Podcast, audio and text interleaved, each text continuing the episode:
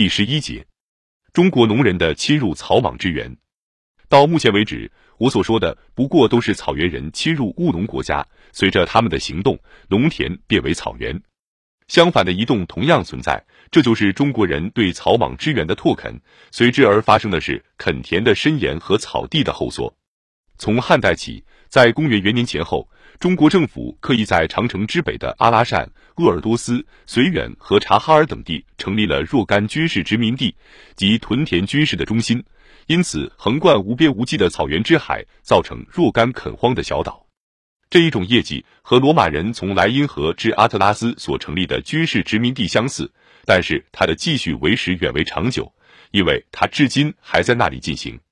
清帝国最后征服了蒙古人。所造成的结果是中国农民既全面又点滴的推进，这许多农民不断的使蒙古草原后退，就像他们使满洲的森林后退一样，在这里铲去森林，在那里开拓荒地，在这样造成的农垦小岛里面，到处建立起来中国式的小型农场。